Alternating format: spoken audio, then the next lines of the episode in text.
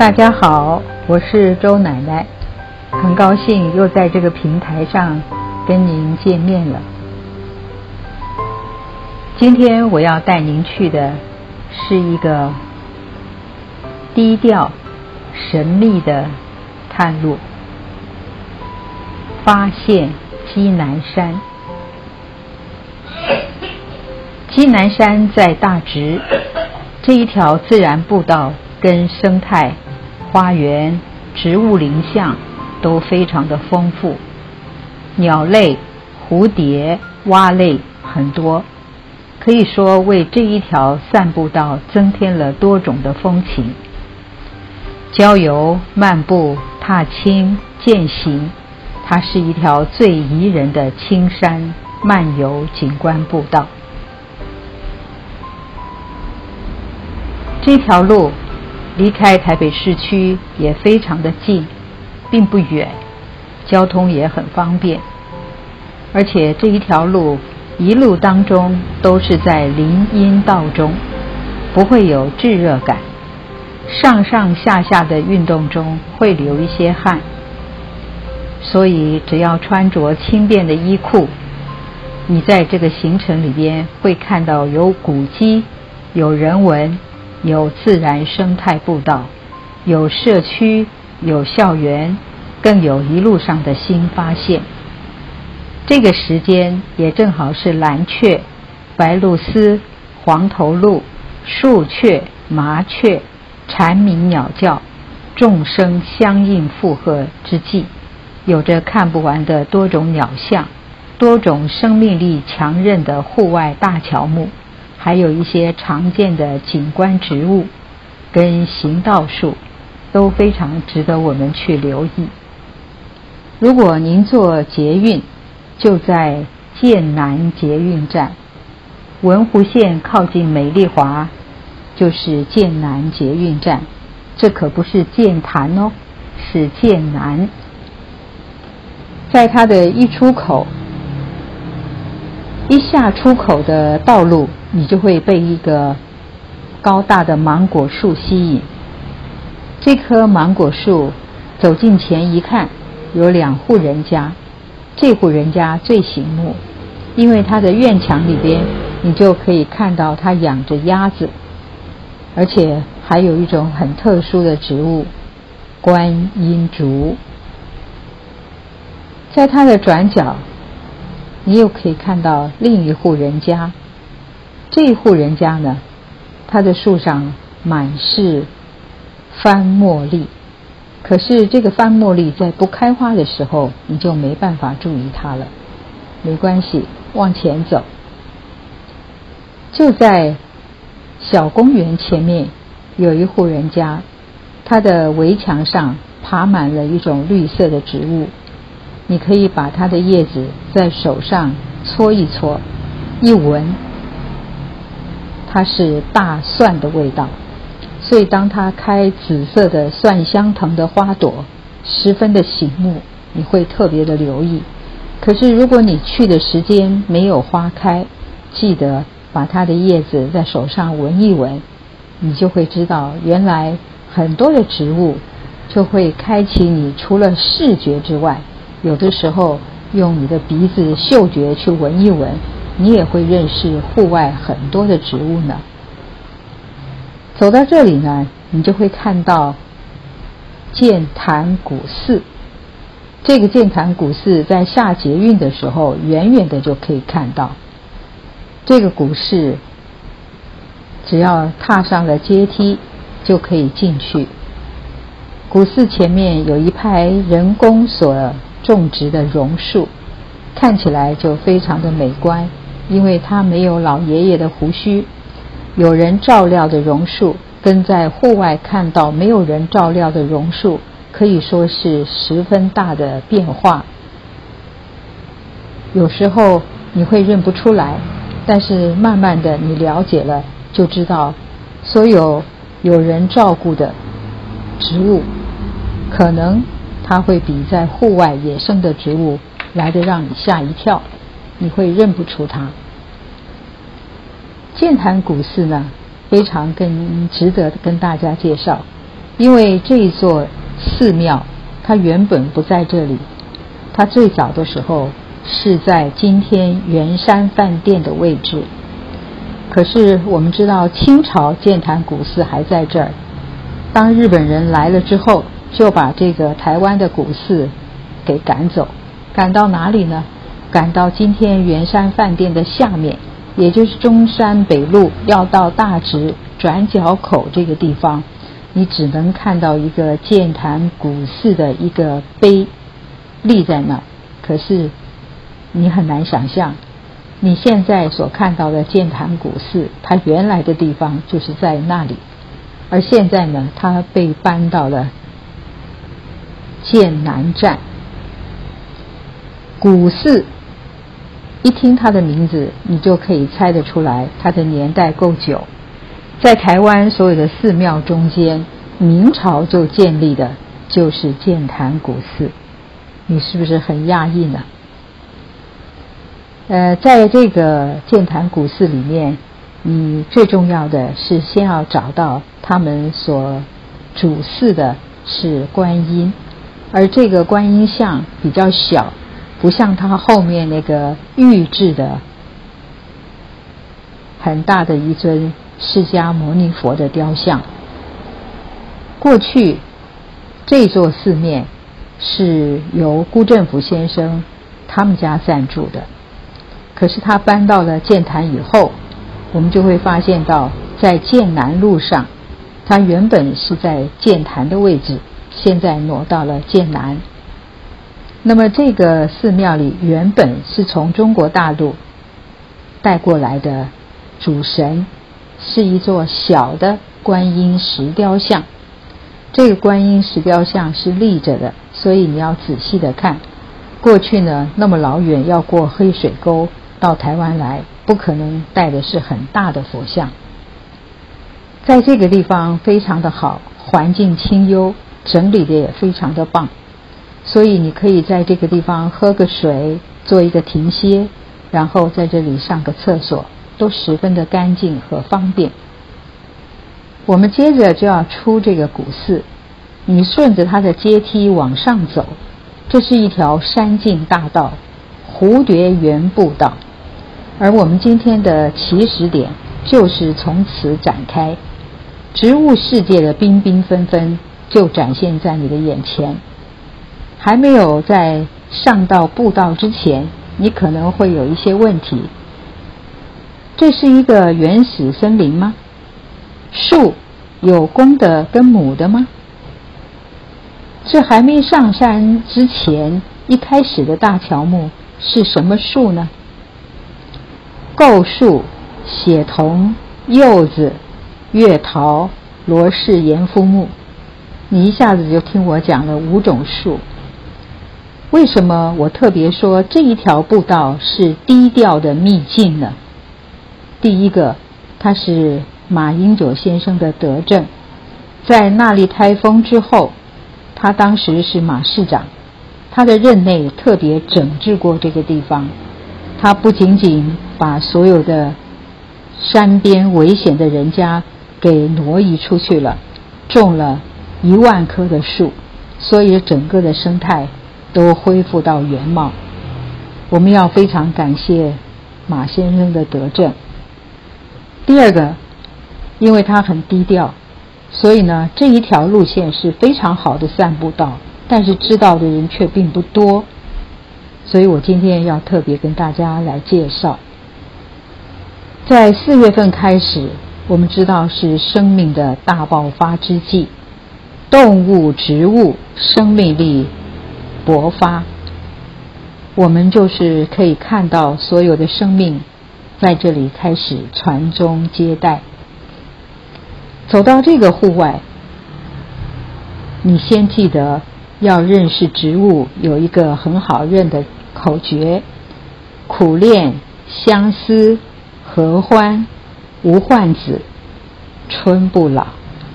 这五种植物呢，就像是一男一女两个人从相识到相恋到最后结合，所以你会记得很清楚。当男女见面之后，如果有一方不满意，会陷入到苦恋；如果两方面都很满意，他们就会相思。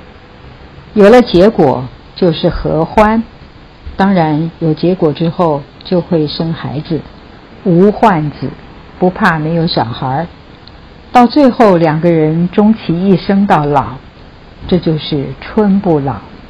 而在这一条散步道上，你可以看到相思、无患子、春不老、苦恋，唯一你看不到的是合欢。所以我特别把这个口诀在这里跟大家做介绍。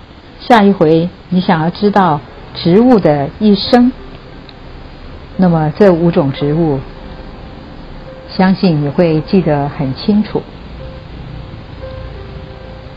接下来我们就继续的往前走，往上走，因为这个是高高低低、上上下下的步道，山路爬起来很辛苦。可是马政府把这个道在木栈道处理得非常好，所以省去了我们很多的麻烦，非常的便利。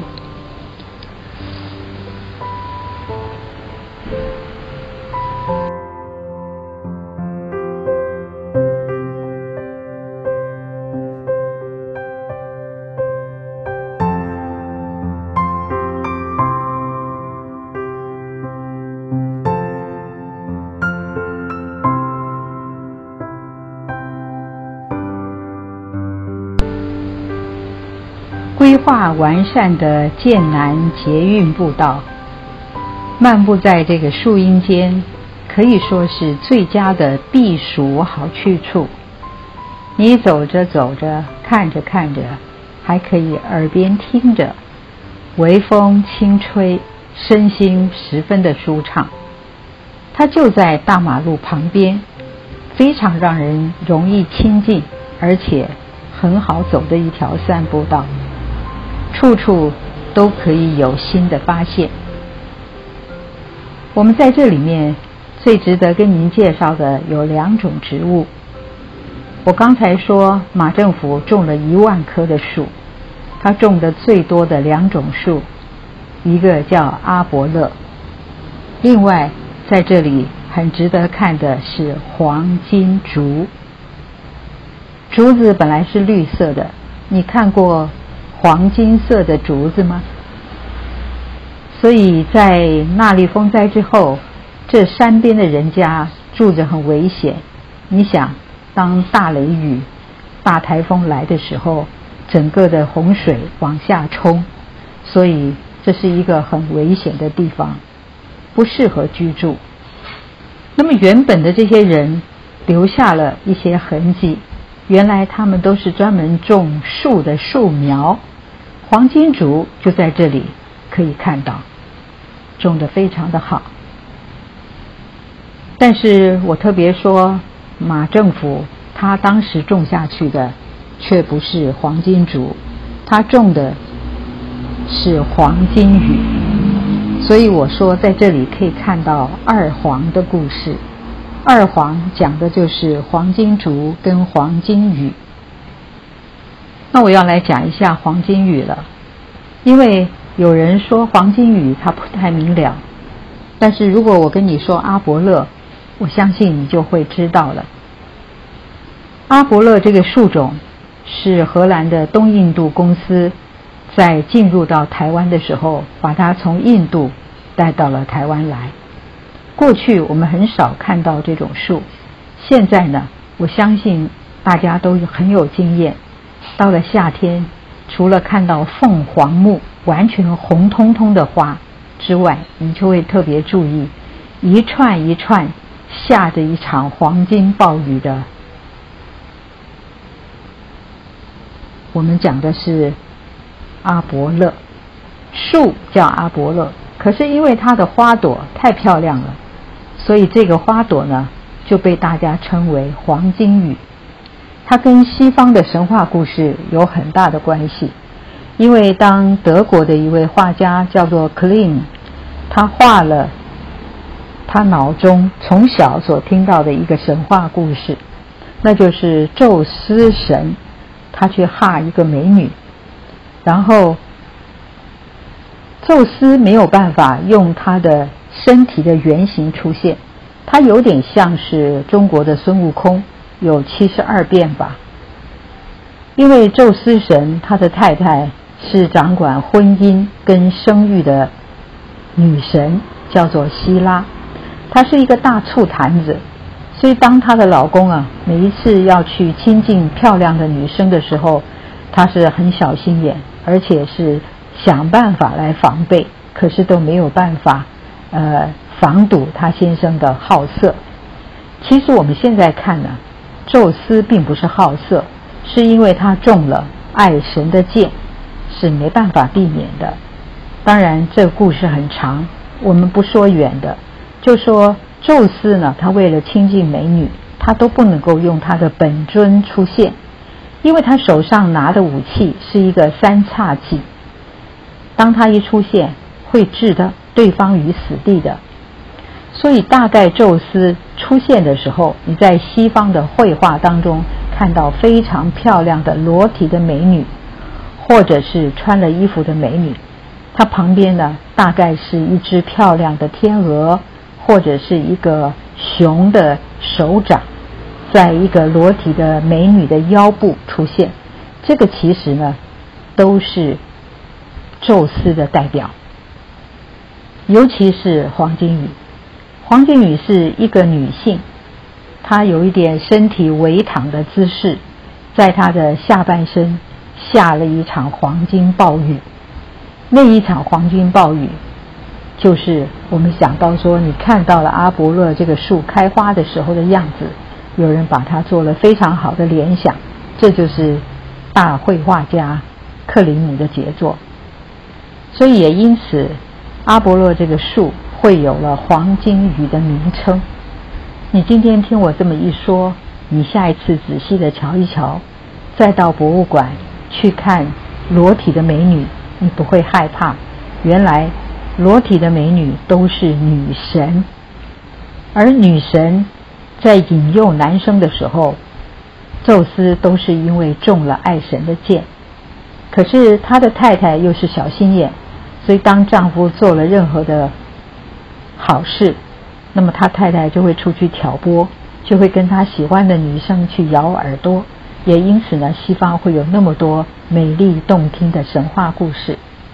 那么我们今天只讲了黄金雨跟黄金竹，在剑南这一条散步道上，你看的最多的，请你仔细注意的就是这两种树种。这是我们特别提到了双黄的故事。呃，走到这个地方，你会看到基南山有三首很著名的唐诗。这三首著名的唐诗是谁写的？都写得很清楚。那么它的字头呢，刚好就是“鸡南山”三个字。如果你要问我为什么叫鸡南山，那么你在这条路上就会发现答案。当然，我最注意的是诗的旁边，你看到一棵百年的杨桃树。这条老树啊。让我印象非常的深刻。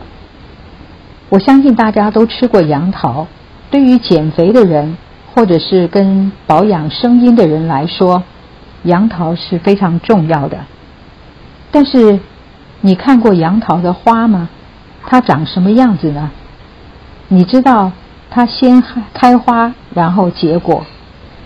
它的果实大家不陌生，非常的硕大。现今的果农都可以种出非常大的呃果实，可是呢，在这个户外野生的地方，它的果实可不比果农种的差，味道也非常的好。我曾经有一次呢，就刚好碰到它刚掉下来，我就赶紧拿来尝，滋味真的是美味无比。但是你看到它的花很小，花朵小的不得了。花朵虽然小，粉红色的，但是在粉红色的中心点却是白色的，很特别吧？如果你碰上了杨桃开花，没有看到杨桃结果，其实那是很幸运的。你想想，杨桃开花，我走了那么多次，只碰到过一次，所以你可要好好的欣赏。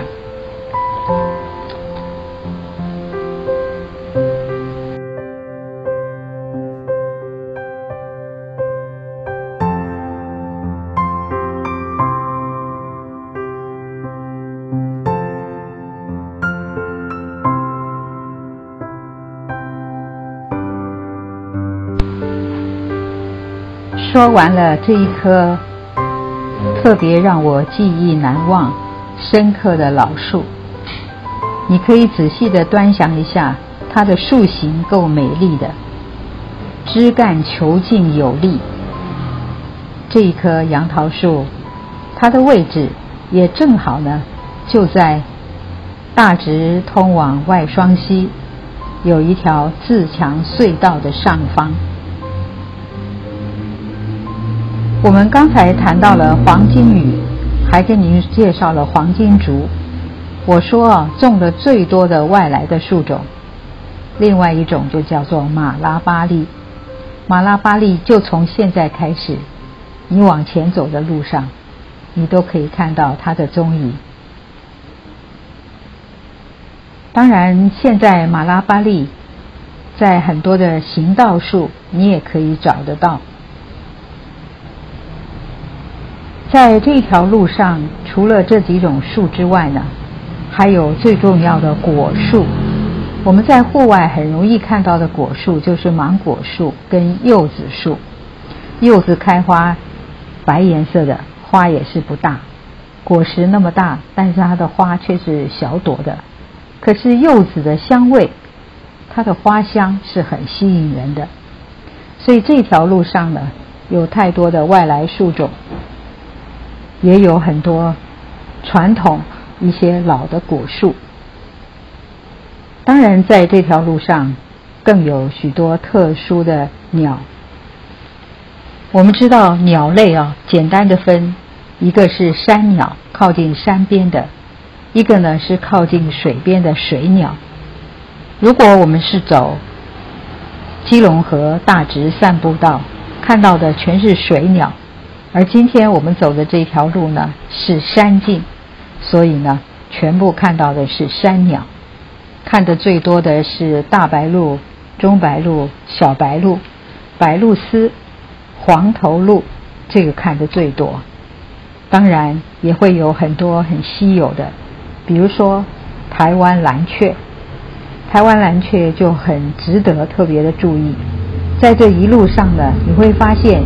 还有一个赏鸟台，这个赏鸟台上，你经常可以看到有许多的摄影的爱好者，他们手上拿着大炮，就在这个赏鸟台上坐着等，等的就是台湾蓝雀。所以你可以听到鸟叫声，也可以看到漂亮的大型的蓝雀鸟，在这一路上。不管是植物、动物，我刚才说了，风光无限，必须要亲自身临其境，你才能够感受得到。当然，漫步道是一条令人流连忘返的好所在。后山的视野，还有一些香风步道，更是一条清幽的小径。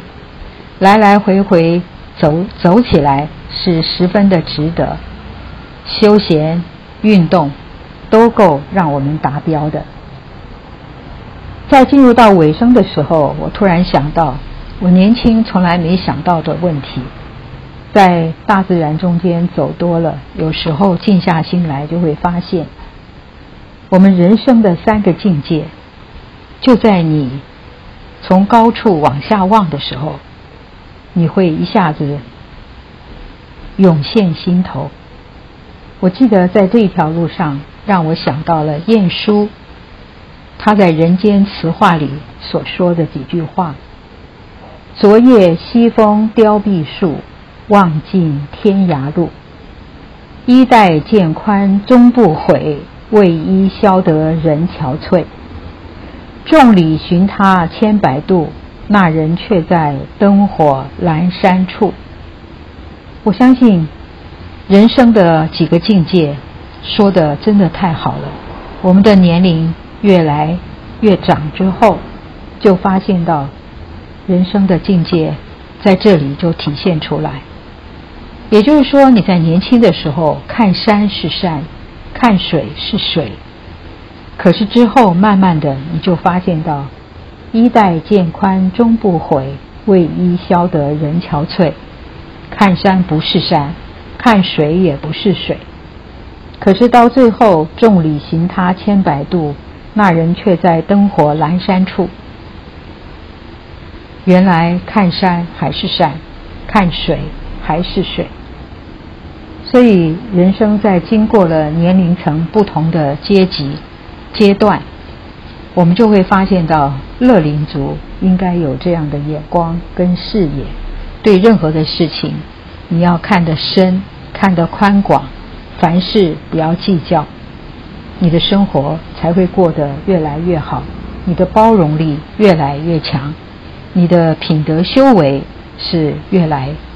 越精进的，再借一条鸡南山，我认为它是一条真正十分低调的一条秘境，很值得推荐给大家。所以我把这条路定名为发现基南山。我希望大家会喜欢这条路，而且也能够常常的来这儿。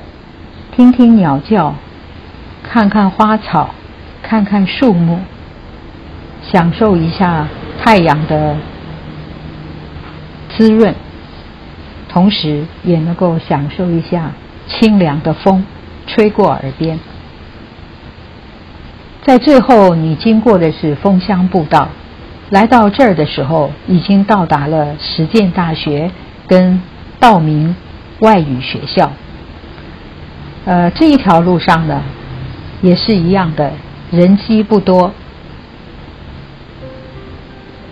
假使你走累了，想要再歇一会儿，那么就请你呢到实践大学的学生的食堂，那里呢有非常舒适的地方，有座位，坐下来到 Seven Eleven 买瓶水，然后。看看学校里的布告栏有多少的演讲活动，然后看看这些青年学子他们在忙什么，非常有意思。我觉得这样一天你会活得非常有精神、自在、快乐无比。希望所有的这个朋友们对于基南山散步道，如果你喜欢的话。请你拿着你的手机，不需要带任何的东西。手机不但可以让你留下难得的照片，同时它也可以听着我的声音，你就可以找到我所讲的一些地点。当然，如果是在下过雨之后，你还可以在这边发现到非常漂亮的灵芝，这些都是必须要抓好时间点，你才能够看到的。朋友们。非常谢谢你收听今天的节目。如果你有什么建议，我非常欢迎你给我们一些呃指教。再会了。